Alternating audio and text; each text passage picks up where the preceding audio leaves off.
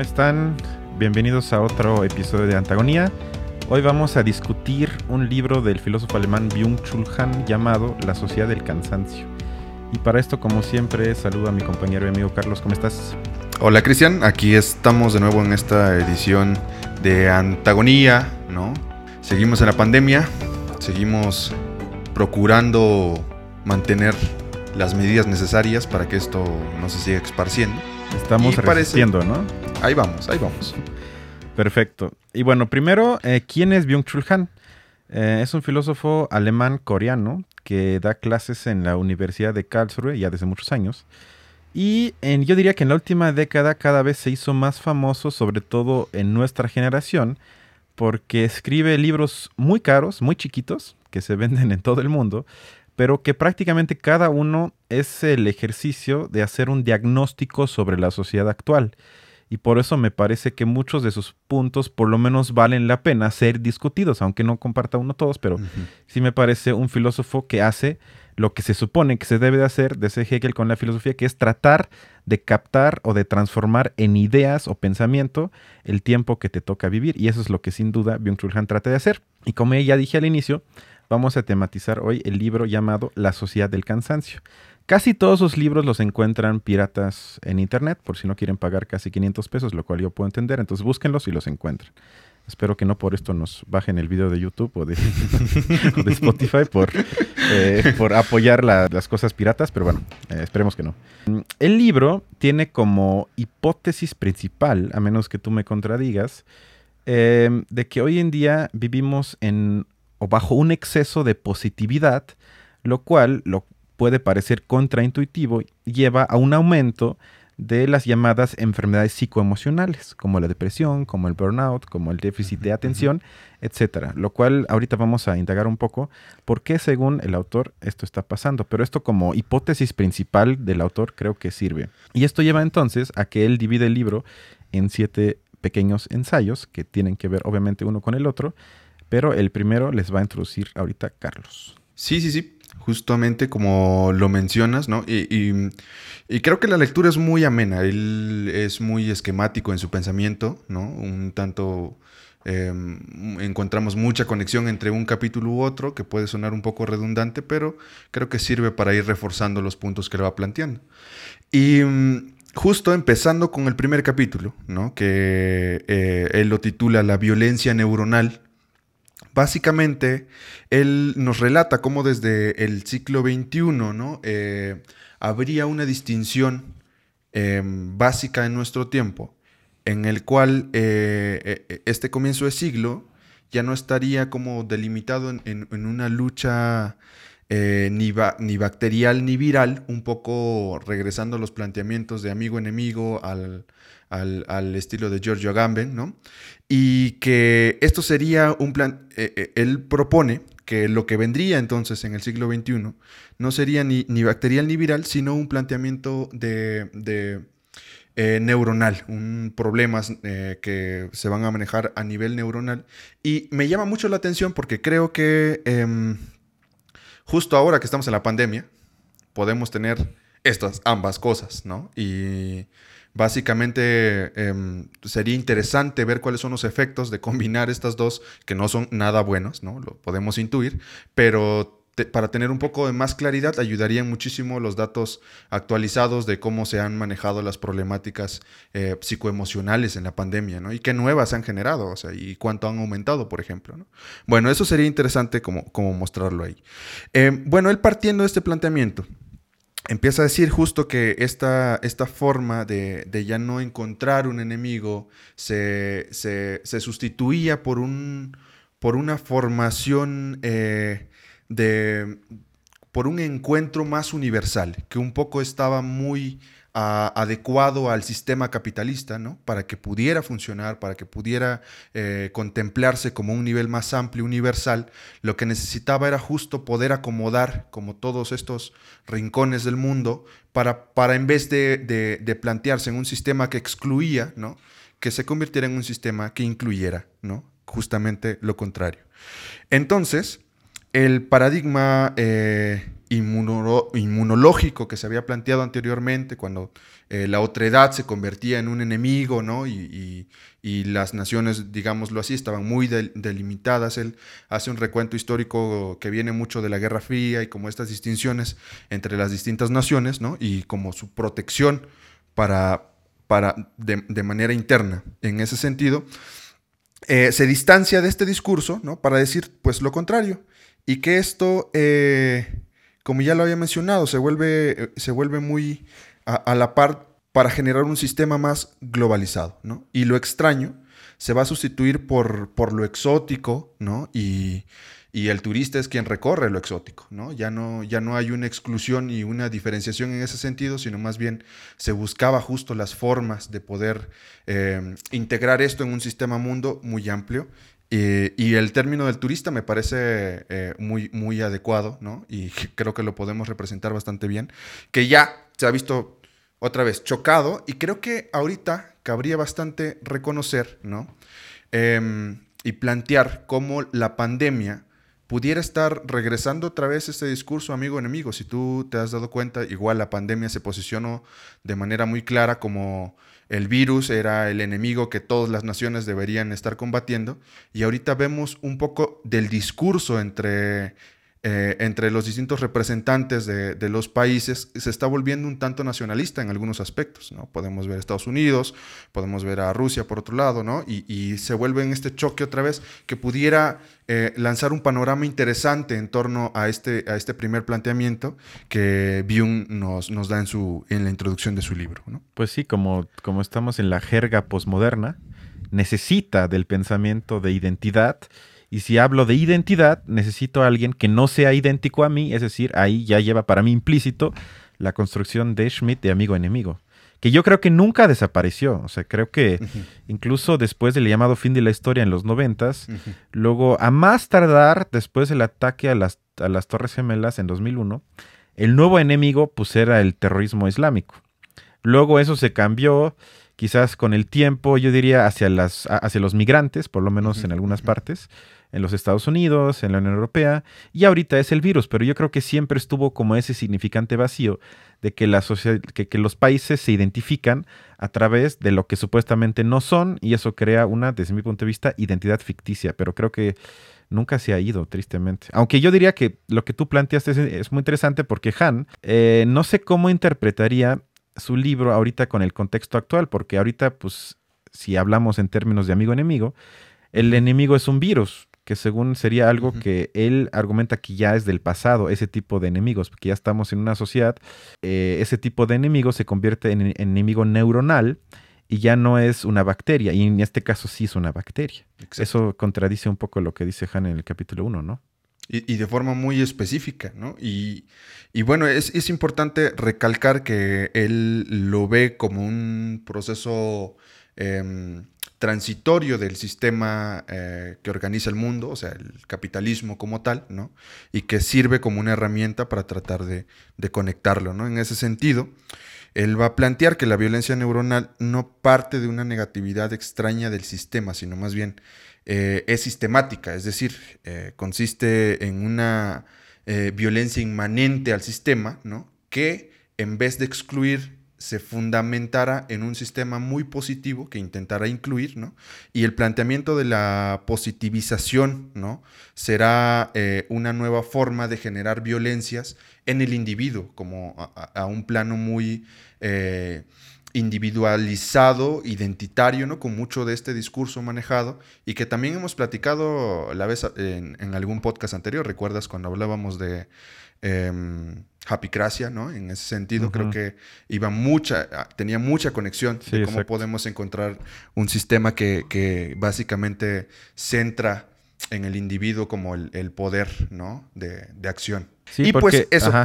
bueno, nada más es que em, lo que me parece importante es que él habla de que el exceso de positividad que estamos ahorita experimentando no es como una infección bacterial, sino justamente al ser neuronal, él lo maneja más que infección como infarto. Y esto lleva, que ya no me acuerdo si viene en el libro, yo lo leí en otro texto, eh, con una enfermedad, o que es catalogada como enfermedad de, eh, en Japón, que se llama karoshi, que es cuando un trabajador tiene un infarto en su trabajo y se muere simplemente en menos de un minuto.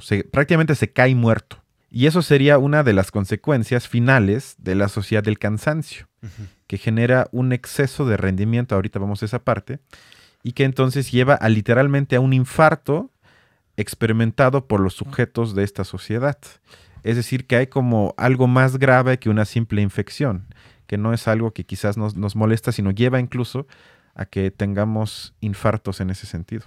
Sí, y creo que ya con eso, o sea, la última parte ya nos empieza a conectar con esto que él, eh, plantea en el segundo capítulo, que tiene que ver con, una, con un proceso de transición, ¿no? Entre un sistema más disciplinario y uno de mayor positivización, ¿no? En ese sentido, va el segundo capítulo. Sí, exacto, porque eso, eh, él conecta o acaba el capítulo 1 explicando justamente que hay una dialéctica de la negatividad eh, que tiene que ver con que antes, porque quizás sirva brevemente explicar, que él a nivel teórico se podría catalogar como discípulo de Nietzsche, Heidegger y Foucault, sobre todo Foucault, y entonces él tiene, en este libro un diálogo constante con el autor francés. Y Foucault, como muchos seguramente que nos escuchan saben, eh, uno de sus conceptos más famosos es la sociedad de la disciplina. ¿Cómo se caracteriza esa sociedad de la disciplina para contrarrestarla con la que plantea Han? Que tiene que ver primero que una eh, se rige por lo negativo. Es decir, que en los 60, 70, 80 la sociedad tenía eh, instituciones emblemáticas como el manicomio, como las cárceles, como las fábricas, que según Foucault eran espacios con una vigilancia brutal, por eso la idea del panóptico, y que además era una coerción muy directa, muchas veces física, es decir, que no había forma de escaparte, eres, eres vigilada, eras vigilado, y si no querías participar, eras brutalmente reprimido. Por eso la sociedad de la disciplina. Y en cambio, Han comienza a hablar de lo que él llama la sociedad del rendimiento en la que en vez de negatividad domina la positividad. ¿A qué se refiere con esto? Que en la sociedad del siglo XXI, las instituciones o los lugares emblemáticos no son ya tanto los que acabo de mencionar, es decir, como cárceles o fábricas, sino el, gimnasio para que hagas ejercicio, edificios grandes llenos de oficinas, los bancos, los aeropuertos, las eh, plazas comerciales, etcétera en la que, y eso creo que se puede discutir porque habrá gente que dice, bueno, en una empresa como Amazon vigilan a los trabajadores para que ni siquiera vayan al baño. Y si van al baño, les quitan incluso un poco de su productividad porque dicen, en esos 10 minutos perdí dos ventas y te los quito del salario. Eso es una vigilancia brutal. Sería una combinación entre Foucault y Han. Es decir, se puede discutir, pero por lo menos él abre esa, esa división entre la sociedad de antes, que se basaba en la disciplina, y la de hoy, que se basa en el rendimiento. Y esto lleva a que los sujetos antes eran sujetos que tenían que obedecer. Querías o no, eran, según Foucault, y Han lo pone en el libro, sujetos de la obediencia. Y en cambio, hoy en día, los sujetos del siglo XXI son sujetos del rendimiento. Son, y eso creo que es la frase que resume todo, eh, empresarios de sí mismo. Y eso creo que también aquí lo hemos ya mencionado varias veces, que tiene que ver en que uno ya se explota a sí mismo, aparentemente, ahí está el debate, porque uno mismo lo desea por una cuestión interna. Ya no hay alguien que nos diga, bueno, es que tienes que emprender, tienes que ser tu mejor yo, y eso se conecta un poco con lo que tú dijiste, con esa necesidad de que sentimos que tenemos que ser felices. Aunque nadie nos lo diga, pero como que nos sentimos hasta culpables cuando no disfrutamos lo que hacemos, cuando no nos superamos, cuando no somos productivos. Y eso tiene que ver justamente con que antes se nos obligaba y hoy en día es como más un rendimiento aparentemente autoimpuesto. Eso sería, en síntesis, la división que hace Han entre los planteamientos de Foucault y lo que él ve para la sociedad del siglo XXI. Insisto, el debate está en qué tanto quizás eso también es una mentira, porque en los bancos, en las plazas comerciales, en las empresas como Amazon, pues yo creo que si comenzáramos a hablar de que ahí ya no hay vigilancia, ya no hay coerción física, pues también es una mentira, ¿no? ¿Cómo ves? Sí, sí, sí. Yo, yo creo que en ese sentido sí tiene mucho que ver. O los call centers, ¿no? Que están ahí. es un ejemplo bien claro. Y mm, a, mí, eh, mm, creo que lo mencionaba en esa parte. Me, llama mucho la atención este cambio, por ejemplo, de los espacios públicos como que se había, él, trata de desdibujar, ¿no? Como estas formas em, que habíamos entendido que, que, eran los espacios de socialización, como ir al parque, ¿no? Como pues andar por ahí en estos espacios que pues el Estado tiene la obligación de de dar, ¿no? y que se estaban se, habían sustituido justo por, por esto del centro comercial, que en México se ve muchísimo, ¿no? Es increíble cómo em, podemos eh, eh, tener casi eh, centros comerciales mucho más bonitos que los, los parques, ¿no? Y no sé si hay más centros comerciales que espacios públicos donde puedas ah, Seguramente sí, seguramente sí. Ese es justo lo que hablaba ayer con una amiga, que ya los espacios de convivencia más queridos por mucha población son las plazas comerciales. Y se puede entender porque son espacios seguros, es decir, hay vigilancia para que no robes, eh, por ende ahí tampoco hay asaltos, eh, está limpio, hay baño y no tienes que comprar si no quieres. Puedes ir nada más para, para ver y a lo mucho quizás te compras pues lo que sea, un café en Starbucks o lo que sea, pero no estás obligado a consumir. Te estás seguro, están abiertas, o sea, parece un paquete completo para que vayas con tu familia en un domingo porque pues cuántos parques públicos todavía que estén bonitos y seguros hay, cada vez menos, exactamente. Exacto. Y esto lleva al segundo punto muy importante en este capítulo, que tiene que ver con que como la sociedad disciplinaria se caracterizaba por la negatividad, entonces, esto lleva a que su principal característica derivada de la negatividad era la prohibición. Es decir, que, y eso es muy interesante que si uno habla con gente ya un poquito mayor, estaban acostumbrados incluso a que la educación sea más autoritaria y se basaba principalmente en cosas que no podías hacer. Había límites muy claros. Y si los rebasabas, pues te daban, si bien te iba una nalgada, a veces cosas peores. Pero eso era asumido como normal hace 30, 40, 50 años.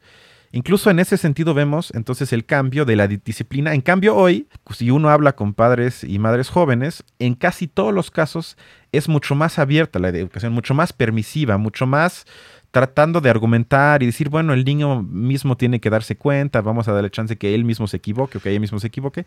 Y ahí creo que también es muy emblemático en cómo vemos el cambio. Hoy en día entonces vemos un discurso que se ejemplifica desde mi punto de vista sobre todo en palabras como flexibilidad, como deregulación, que aparentemente esconden un contenido positivo, es decir, que como que se nos trata de empoderar, que también es una palabra que ya se usa en todo, en muchos espacios, que hay que empoderar a los sujetos de la, sociedad.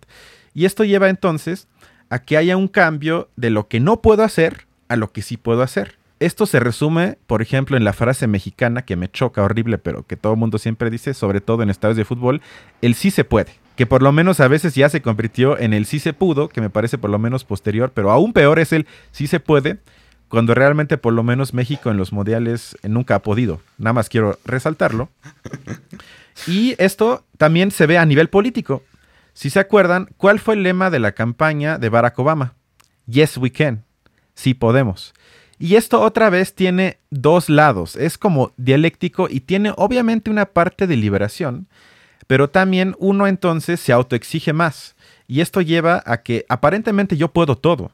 Y el discurso también tiene que ver otra vez con lo que ya dijimos también en otros podcasts, de que bueno, si yo puedo todo, entonces si no puedo es mi culpa. Y cuando no puedo, si es mi culpa, esto lleva a lo que dice Han, a que la autoexigencia sea cada vez mayor y esto lleva a un aumento de la depresión, de la ansiedad y todo eso, porque uno mismo ya se autoexige porque aparentemente se nos dice que todo es posible. Yes, I can. Yo sí puedo, entonces yo me voy exigiendo, me, voy exigiendo, y si algo sale mal, pues fue mi culpa y me tengo que exigir aún más. Y ahí te metes en un círculo del cual aparentemente no hay ninguna salida. Y ahorita, para acabar este punto, me parece también fundamental que Han y Foucault no tienen miedo de argumentar que todo esto también responde a una lógica inmanente del funcionamiento capitalista. ¿A qué se refieren?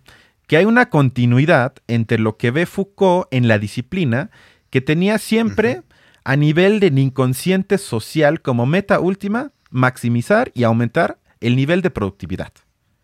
Es decir, era educar a los sujetos de tal forma para que luego rindan, sobre todo en cuestiones de productividad.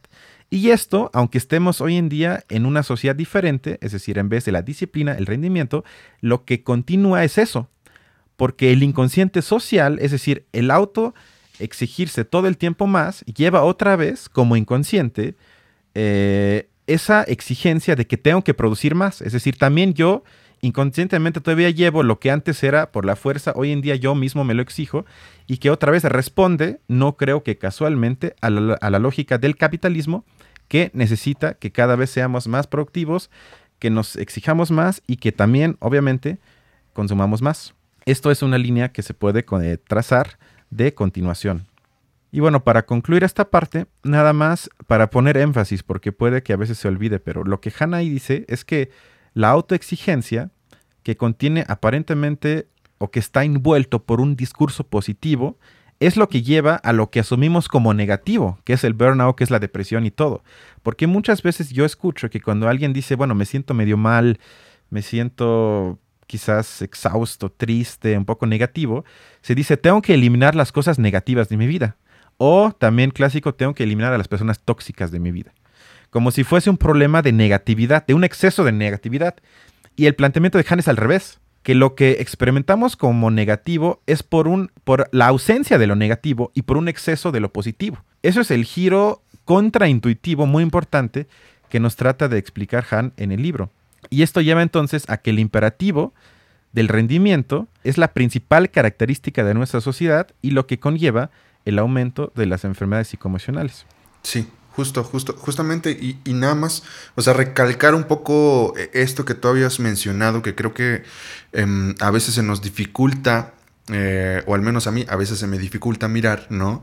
Que es esta inscripción en la, en la, en la, en la psique, ¿no? O sea, es, es bastante complejo poder mirar como a este nivel eh, los distintos cambios que, se, que, se, se, van generando en el sistema, porque un poco al, estilo de Bourdieu con el asunto del hábitus, ¿no? Son, son cosas que suceden por, por, de forma inconsciente, están ahí operando, ¿no? Y que muchas veces es muy difícil darse cuenta, esto es bien importante recalcarlo. Y justo este exceso de positividad, ¿no? Que, ya lo acabas de mencionar bastante bien, que va obligando a las personas eh, a, exigirse metas cada vez más, más grandes. Y Han lo dice muy bien, ¿no? Es que el sujeto individual no sea capaz eh, de alcanzar estas metas, sino que estas metas tienen un plan eh, eh, en un cierto sentido de infinidad, o sea, cuando se supone que ya las alcanzaste, ya hay otra meta mucho más grande, ¿no? Que esto va generando justo los, los sentidos de, frustración, ¿no? Y de mucho, y, de mucho desgaste. Entonces él eh, eh, dice, plantea esta idea del, del multitasking, ¿no? Como, como, una forma que se, le, que se nos ha vendido hoy día en el cual pues tienes que operar muchas cosas al mismo tiempo y manejar como estos, esto, este perfil del trabajo, ¿no? Este, manejar la presión, ¿no? O sea... La frustración. La frustración, exacto, ¿no? Poder, poder mediar todo esto, ¿no? Y que, y que se vende como una, una actitud muy positiva, ¿no? Y que Han dice, bueno, esto no es tan eh, de, del sujeto humano. O sea, esto más bien se asemeja muchísimo a una lógica de vida eh, salvaje, ¿no? Que tienen los animales, en el cual pues tienen que estar primero pensando en que tienen que cazar, segundo pensando en que no, no lleguen los enemigos a invadir el territorio, tercero en que no le vayan a quitar a sus esposas, ¿no? Y, y esta lógica, dice, es una regresión justo a un, como un estado salvaje, ¿no? Que, no hemos podido darnos cuenta que, es muy frustrante. Sí, eso es muy importante poner énfasis. Es una regresión que parece como lo contrario, como un progreso, de que qué bueno que hoy en día seamos multitasking y que seamos capaces de hacer muchas cosas al mismo tiempo y que, como bien dices, dice que eso viene del reino animal y que por ende es un regreso brutal. Es tristísimo que eso hoy en día se ha visto casi como una virtud. Ilustración, te fallamos. Bastante. Y, un poco ya para atenuar el, título de, este, de esta parte, que, se llama aburrimiento profundo, ¿no? Justo esta inscripción ya en la psique que se tiene, eh, se plantea como el, asunto de quedarse estático como una lógica que, no está bien, ¿no? Que es aburrido, entonces hay pocas cosas que te llenan, ¿no? Y siempre estás tratando de buscar un algo que, es constante, que es inalcanzable. Entonces Han eh, trata de decir, bueno, quizás sea el momento, ¿no? De repensar este asunto del aburrimiento y de repensar algo que, que es bien importante para su planteamiento, los tiempos contemplativos.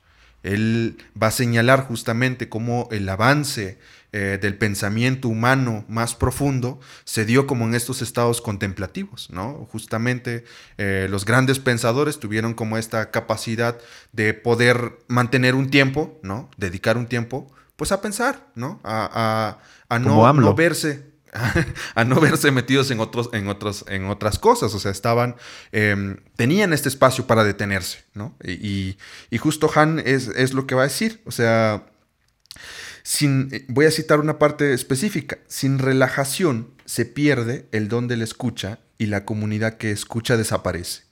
El don de la escucha se basa justo en la capacidad de una profunda y con contemplativa eh, atención a la cual el ego hiperactivo ya no tiene acceso. Esto señalando a la sociedad de nuestro tiempo en el cual pues ya no, no tenemos este espacio, ¿no? Como estos espacios de ocio que tú alguna vez me, comentabas, ¿no? Que, son eh, importantes. No estoy diciendo que seas un flojo holgazán, claro que no, para nada. Sí lo soy, pero, está bien. pero justo cómo reconfigurar esta idea de negatividad hacia estos espacios que, deberían ser, o sea, que deberían estar ahí para nosotros y poderlos tomar, ¿no? Justamente. Sí, no, es que incluso, nada más para enfocar ese punto, la gente que nos escucha o la gente que trata de escuchar podcasts que en México poco a poco van surgiendo como hongos, cada vez hay más, pero esas personas requieren ese don. Tienen que tener el don de escuchar una conversación que, por ejemplo, hoy es filosófica, a veces complicada, a veces puede parecer confusa, que quizás tienes que escuchar una parte dos o tres veces para comprenderla, como nosotros también tenemos que leer el libro a veces una parte dos o tres veces para comprenderla, pero eso requiere un esfuerzo de contemplación y una capacidad de sentarte o caminar o enfocarte en algo y escuchar y pensar, que eso parece de sentido común, pero se ha perdido. O sea, uno nada más tiene que fijarse en las conversaciones, en, en un lugar para comer, por ejemplo, observar las conversaciones entre las personas. Están mucho más pendientes del celular, del último mensaje, que de la conversación y de ponerle atención al otro, que eso suena un poco de curso de autosuperación, pero sí es importante porque sin eso no puede haber nada, es decir, no puede haber convivencia, no puede haber acción política, no puede haber nada que yo creo que valga la pena vivir. Entonces, nada más hacer eso. O sea, incluso yo creo que los podcasts son un ejemplo de eso. O sea, que para escuchar un podcast necesitas ese don de saber escuchar o de poder escuchar. Sí, y que, no es muy difícil contraponer ejemplos con, un discurso contrario a esto. Por ejemplo, que eh, muchos de los, de los mis reyes que tienen ahí sus videos de éxito diciendo, pues papá, tienes que trabajar y no hay espacio para descansar. O sea, lo que necesitas es echarle, levántate temprano, ¿no? El discurso eh, del chaganismo acá de, eh, pues tú eres y, mucho, por ejemplo, de la figura del, mexicano que se tiene eh, en los países como Estados Unidos, por ejemplo, del discurso de los flojos, nopaleros, ¿no? Del mexicano ahí eh, como atrasado, descansando, porque además es, flojo, ¿no? Y, se, le da un tinte muy negativo, ¿no? Como a este, a este discurso del descanso, del frenar, del poder contemplar, ¿no? Que, que Han eh, lo dirá en un eh, concepto muy específico que es el recogimiento contemplativo, cómo poder eh, cruzar esta, esta mirada de lo natural, ¿no? Contemplarlo y un poco pensando el sistema social como un, algo que ya está estructurado y que hay que verlo y que hay que, hay que detenernos, hay que ver y pensar, ¿no? Cómo está manejándose, cómo está funcionando y poder, pues sí, tener un espacio justo de reflexión. Sí, porque esto tiene que ver con la siguiente parte del libro donde eh, discute un poco con la autora que creo que a, los, a nosotros dos nos eh, gusta mucho, que es Hannah Arendt, que tiene que ver justamente con la disyuntiva que tú abriste. Uno de los libros más famosos de Hannah Arendt se llama Vita Activa y otro es Vita Contemplativa que es esa contraposición aparente, porque incluso hay una discusión si es una contraposición o si es complementario, de vida activa, que sería en síntesis y un poco simplificado, la vida no contemplativa, es decir, la vida laboral, la vida, la esfera de la diversión, es decir, cuando estamos ocupados, sería eh, en pocas palabras la vida activa, y la otra parte sería la que estábamos tematizando ahorita, la vida contemplativa, que para Hannah Arendt comienza estando con uno mismo. Hannah Arendt luego, en tono un poco sarcástico, pero sí también siendo seria, decía que no hay mejor conversación que con uno mismo. Eh, y ahí inicia para ella esa capacidad de retirarse un poco de la acción obligada, de ese todo el tiempo tener que hacer algo, pensar, y cuando uno piensa, inevitablemente uno dialoga con, con sí mismo porque uno tiene un diálogo con sus ideas y esto es para ella el primer paso. Sin embargo, Han se mete a una crítica que me pareció equivocada pero interesante porque dice que eh, Hannah Arendt cometió un error en de alguna forma tratar de resignificar la vida activa como necesaria porque sin vida activa no hay acción. Que eso es una crítica que, es una crítica que también hay que aceptar. Es decir, para que exista vida contemplativa, para, para que haya espacios donde la gente se pueda retirar para pensar, para escribir, implica, no me gusta la palabra, pero todo el mundo la va a entender, cierto tipo de privilegio. Y hoy en día más. Porque tienes que tener un ingreso o tienes que tener ya la vida resuelta para que puedas darte ese lujo. Porque si no, tienes que trabajar de lo que sea para que no te mueras de hambre. Pero también hay el peligro y muchas veces hay la crítica justificada hacia el, sobre todo los filósofos o los sociólogos o los politólogos que muchas veces son vistos como vividores o holgazanas porque no hacen nada. Simplemente se la pasan pensando, escribiendo libros que a nadie le importan, lo cual es una crítica simplista, pero tiene una semilla de verdad también, porque uno puede perderse en la vida contemplativa y ya no actuar. Y eso es algo que Hannah Arendt veía como un peligro que creo que me parece justificado, porque si nos quedamos en la lógica que plantea Han, rápidamente podemos convertirnos en un filósofo como él que escribe libros interesantes, pero que ni siquiera quiere dar entrevistas porque le da flojera. O sea, él no quiere asumir el rol del intelectual público que, por ejemplo, sí asumió Foucault, que iba a marchas, que iba a debates, que se metía de veras al terreno político para tratar de empujar ciertas cosas que le parecían importantes. En cambio, Han no lo vemos en la arena política lo cual desde mi punto de vista sí no es un intelectual como yo me lo imagino. Y creo que Arendt diría es que ahí falta la acción y no la acción eh, que quiero ser presidente o que tenga que ser un partido, sino simplemente eso que Hannah Arendt llama atreverse a subirse al teatro del mundo y participar en discusiones públicas. Algo que requiere valor porque uno cuando opina lo van a criticar, pero justamente eso es lo que para Hannah Arendt sería necesario.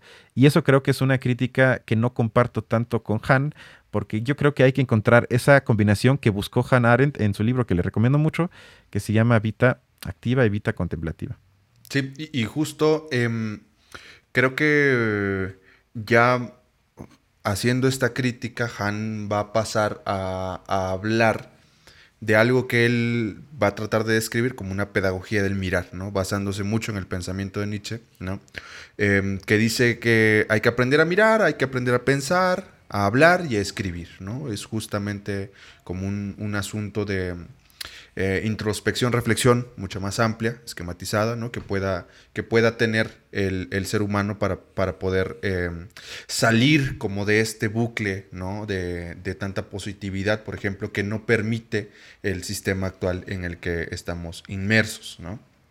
Y él dice bueno, ¿cómo es posible hacer esto? ¿Cómo, cómo lo podemos lograr? ¿Qué, necesitamos hacer? ¿No? Él habla de que se necesitan espacios de interrupción, ¿no? Y, ubica dos eh, conceptos contrapuestos, ¿no? Que trata de, discernir eh, en su funcionamiento. Uno de ellos es la rabia, ¿no? Que dice que eh, la rabia justo tiene esta facultad de interrumpir el estado y posibilitar, ¿no? Como el comienzo de nuevas cosas, el comienzo de nuevas formas, ¿no? Pero que la rabia es contraria a algo que sí sucede bastante, ¿no? Que es el enfado, ¿no? El enfado em, que él ubica más en un plano eh, interior, ¿no? Es decir, en, mucho en la individualidad y que no puede ocasionar o no puede interrumpir procesos, sino más bien es algo que unos, pues, digámoslo así, se come, ¿no? Y pues ya, yo me enfadé hoy y no pasa nada, ¿no? Ya, no, no, no potencia como más eh, cambios em, como a, nivel importante de esta interrupción que él intenta mostrar, ¿no? Em, Y luego él va a plantear que se necesita una de una negatividad, ¿no? De, esto que Nietzsche llamaba la negatividad del no, ¿no? Un ejercicio que, permita alcanzar un punto de soberanía entre el centro, entre la individualidad y el mundo que te rodea, ¿no? de cierta forma. Y que eh, en ese sentido necesitamos buscar como un equilibrio y no estar solo del lado de la balanza de la positividad, porque esto lo que va a generar entonces, ¿no? Es que convierte en, al objeto, ¿no? En, a la persona, en un, en un todo pasivo. O sea, no hay, no hay, no hay cabida y esto justifica entonces otra vez los planteamientos, ¿no? De las nuevas, em, de los problemas neuronales que se van generando, ¿no? Los problemas de los que venimos hablando mucho de la depresión de este tiempo, ¿no? Y que a mí se me hacía bien interesante. Eh, hay un, hay un espacio en Internet que es de la Confederación de Salud Mental en España. Y eh, ellos tienen unas cifras ubicadas muy eh, a nivel mundial, ¿no? En los cuales se dice, por ejemplo, que, que la salud, el problema de la salud mental será el problema de, con mayor causa, ¿no? de discapacidad en el mundo para el 2030. ¿no? Y con esto de la pandemia, no sé, no sé si, si tan allá, ¿no? Y él, e, ellos plantean que uno de cada cuatro personas, ¿no? Tendrán un retraso mental a lo largo de su vida, otra vez, más cifras, entre el 35 y el 50 no, no, el 50% de las personas en el mundo no reciben un tratamiento o no es el adecuado en cuanto a los tratamientos de salud. El 12,5% de todos los problemas de salud está representado por los trastornos mentales, una cifra mayor a la del cáncer y los problemas cardiovasculares. Por ejemplo, en México uno de los, de los puntos que se ha señalado bastante es el de los problemas cardiovasculares, pero no hemos visto el de los problemas de salud mental, por ejemplo, ¿no? Eh, luego, 450 millones de personas en todo el mundo se ven afectadas por un problema de salud mental que dificulta gravemente su vida. Y eso creo que la mayoría de nosotros ha de tener algún amigo o conocido, ¿no? Que tenga algún, alguna especie de conflicto con esto. Y eh, que el 1% de la población mundial desarrollará alguna forma de esquizofrenia ¿no? a lo largo de su vida y más de, 300 millones de personas en el mundo eh, viven con una depresión, un problema de salud mental que ha aumentado de 18,4% entre 2005 y 2015. Y digo, ahorita las cifras han de estar mucho más altas. ¿no? Y que el 50% de los problemas de salud mental en adultos comienzan antes de los 15 años y el 75% antes de los 18 años. O sea, es básicamente población como la nuestra. Y, pues nada, estamos quizás en lista de espera, Cristian, ¿no? Tú y yo. Ah, yo, ya me apunté. sí, em, justo. Pero esto es interesante porque, nada más para dar un ejemplo, eh, recibimos algunos ataques en comentarios YouTube por el video que hicimos sobre Gloria Álvarez, eh, que prácticamente somos eh, un par de imbéciles y que no entendemos la genialidad de esa mujer.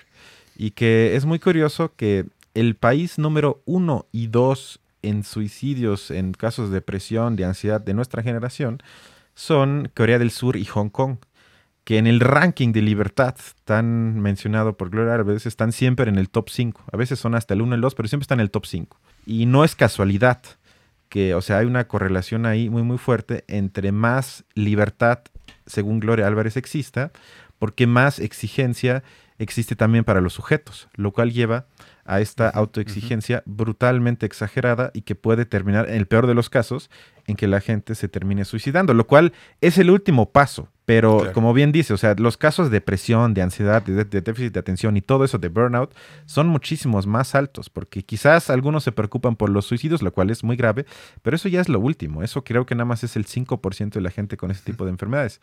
Pero todo lo demás, es decir, que eso ya sean enfermedades populares, se podría decir, tiene que ver con lo que tú dijiste. Y este punto nos lleva ya al final. Eh, en el último capítulo, Han lo titula La sociedad del cansancio.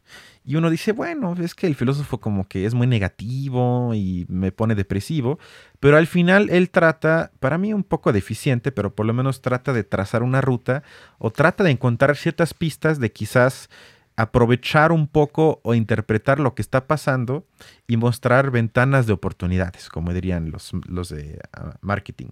Y entonces Han dice, primero pone una frase que me encantó, que es muy como, que lo refleja él al 100%, que es, el exceso de la autoexigencia lleva al infarto del alma. Eso, con eso está, creo que engloba siempre todo lo que escribe Han, con este también tipo uso del lenguaje un poco dramático, un poco como siempre con temas de la muerte y todo eso, pero bastante interesante. Y esto lleva entonces a que, bueno, si aceptamos el diagnóstico de Han, que efectivamente todo lo que está pasando lleva a que, este, a que estamos en un tiempo que se caracteriza por el cansancio, ¿cómo podemos quizás buscar formas de cansancio que posiblemente sean emancipatorias? Eso es lo que al final Han plantea. Entonces él hace una diferencia entre cansancio que tiene potencia negativa y cansancio que quizás tenga potencia positiva. Ahí creo que se queda un poco en la ambigüedad porque lo que para él sería un cansancio positivo sería el que toda esta exigencia lleva a que la gente quiebre, tenga burnout y ya no quiera participar. Eso es en pocas palabras lo que dice. Es decir, que un día digas, no, ya no puedo, ya no quiero, renuncio a mi trabajo, me voy al campo, vivo de la tierra, lo que sea, pero que la gente se canse tanto que opte por el no hacer, por el yo prefiero no participar. Y esto lo ve quizás como algo que otra vez de manera contraintuitiva podría ser algo que contenga en su raíz algo positivo, una potencia positiva, porque efectivamente si nos imaginamos a nivel teórico, si una buena parte de la gente diría, bueno, ya no quiero participar, estoy demasiado cansado, pues todo esto sería el carajo. Pero muchas veces yo creo que pasa todo lo contrario, que la gente entre más está metido en esto, menos se puede imaginar vivir fuera de esto. Yo creo que hay una relación ahí de, dependencia bastante fea. Entonces, me parece un ejercicio interesante que hace usando autores como Peter Handke y otros, pero no lo veo viable para la mayoría porque eh, Han tiene otro libro que se llama Sobre el budismo zen, en el que dice que la salida es eh, que te quedes en tu jardín. Y bueno, padre, pero ¿cuántas personas a nivel mundial tienen acceso a un jardín? Es seguramente la minoría. Entonces estamos otra vez en lo que dije hace rato. La vida contemplativa sí, pero mientras la gran mayoría no tenga acceso, me parece una quimera incluso a nivel teórico. Justo. Y, creo que aquí ya, ya, hubo un desdibujamiento entre la relación del... Em, la relación con el capitalismo de forma explícita, porque justo abandona este tipo de cuestionamientos, ¿no? Que se le podrían hacer al planteamiento, pero que también a mí me, me llama mucho la atención que existe una especie de vocación como hacia un plano eh, de origen de comunidad, comunidad entendida como mayor relación entre las personas, eso eh, desde esta perspectiva. Y creo que se me viene a la mente ahorita, por ejemplo, ¿no? la marcha del de, 8M ¿no? que hicieron las, las mujeres eh, feministas en todo el mundo y que puede, no sé hasta qué punto puede ser llamado como una especie de hartazgo, ¿no? Y de ausencia, ¿no? Representada ahí de forma específica, no, no, no en un bueno, no sé, es que es compleja la relación, porque yo diría, no en un sentido directo con el trabajo, pero sí en un sentido muy directo con el trabajo, ¿no? Y muy directo eh, hacia, hacia esta lógica de la producción, que más bien eh, quizá estuvo más centrada en un plano de lo simbólico, de la exigencia de derechos, ¿no? Y no, mm, no tanto en, en, en esta como en esta, en esta crítica directa a, tratar de afectar a un sistema en, en, total, sino más bien como un planteamiento indirecto. Pero no sé, ¿tú qué opinas? O sea, pero tú hablas del día que las mujeres se quedaron en casa, ese día te refieres. Ajá, ese fue el, 8 o el 9, ya no me acuerdo. creo que fue el 9, pero bueno, sí hubo un día, sí, es que ya se me había olvidado exactamente, que se quedaron en casa y eso como forma de protesta. Yo creo que sí, es un poco lo que plantea Han, sin embargo él creo que está un poco en una posición que también Shishik a veces dices que a veces, y también creo que Hannah Arendt estaría de acuerdo, que a veces hacer nada es hacer mucho. Que pueda parecer paradójico, pero a veces no participar, sentarse a pensar, eh, aislarse un poco de toda esa sociedad tan movida, tan fuertemente activa, eso es lo que luego resulta que es lo más fuerte que puedes hacer. Y en este caso se trató, pero hacerlo un día creo que me parece que se queda muy corto. Tendría que ser algo mucho más contemplativo, trabajado, cotidiano, para que de veras vaya en el sentido que plantea Han, porque efectivamente si nada más se queda como tú bien dijiste, en lo simbólico de un día. Entonces, bueno, hasta que ahorita que lo pienso, hasta todos los eh, empresarios se sumaron, dijeron sí, quédense en casa, hasta les pagamos extra ese día. O sea, eso no le incomoda a nadie y creo que no va tanto en el sentido que plantearía Han. Pero bueno, esto, a menos, bueno, ¿quieres decir algo más? No, yo creo que eh, hemos tratado de abordar los, los puntos ya y, y, justo otra vez ser un poco más incisivo con ese discurso de la libertaria Gloria Álvarez, ¿no? Porque creo que sí es bien importante señalar... Van a criticar otra vez, Carlos. Sí es bien importante señalar el discurso libertario que, que centra como todo el peso en el trabajador, ¿no? Y, que el burnout es justo eso, el síndrome del trabajador quemado, ¿no? Que es una consecuencia patológica, dice Han, de la autoexplotación voluntaria, o sea, ese nivel, ¿no? Y que pues genera ya eh, cosas que estamos viendo, no es nada inventado, o sea, están ahí, ¿no? Y es muy triste, es muy triste verlo, ¿no? Pero, pues justo, eh, me quedaría ya con una cita de, Hegel que hace, que hace Han, que es eh, la negatividad mantiene la existencia llena de vida. Y yo nada más quiero agregar, y eso es muy importante, que si ustedes sienten algunas de las cosas que mencionamos, depresión y ansiedad, lo que sea, yo sé que es difícil y quizás no lo compartan ahorita, pero en serio créanos que no es su culpa, que no es culpa de ustedes, que no son fracasados, que no son débiles ni nada, sino entiendan que tiene que ver más con cosas estructurales. Eso no quiere decir que no lo trabajen y no lo atiendan, pero eso les quitará un peso de encima. Es decir, no es culpa de ustedes, sino simplemente hay que cambiar la estructura y luego quizás también puede haber menos gente con ese tipo de enfermedades. Es muy importante, no se desesperen, no es culpa de ustedes. Exactamente, o sea, no, no es un trabajo que, que se tenga que afrontar solo. Exacto, exacto. ¿No? Pues bueno, eso sería todo por hoy y nos vemos la siguiente semana. Carlos, muchas gracias. Ánimo, que estén bien. Cuídense.